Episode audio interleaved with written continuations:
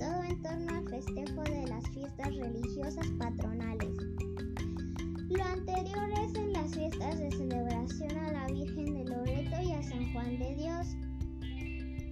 En dichos festejos podemos ver que se queman castillos pirotécnicos, piromusicales, tapetes elaborados con acerrín pintado, toritos pirotécnicos, arcos de flores y ermitas.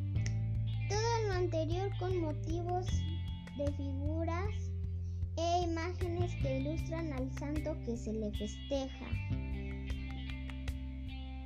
Por otro lado se puede notar la presencia de bandas musicales, bandas de viento o incluso orquestas. En estas fiestas es típico que a los invitados se les dé de comer pollo o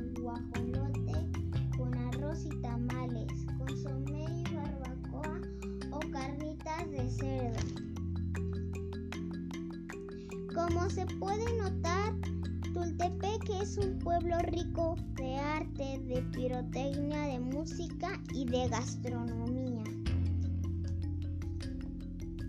En Tultepec hay una celebración muy bonita que es el Día de los Muertos. Todo inicia el 31 de octubre con el llamado recorrido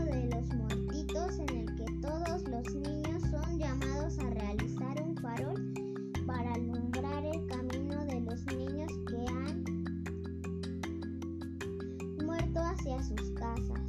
Las familias recorren las calles del pueblo con su farol hasta llegar al centro del pueblo para observar y escuchar un, unos piromusicales. El día primero de noviembre en mi casa mi abuelita prepara dulces típicos del Día de Muertos, como el pan de muertos, dulce de tejocote, de camote y chacualalo, la, lole y. Es común que cada familia ponga en su casa un altar adornado con flores de cempasúchil, velas, frutas, fotos, papel picado, etc.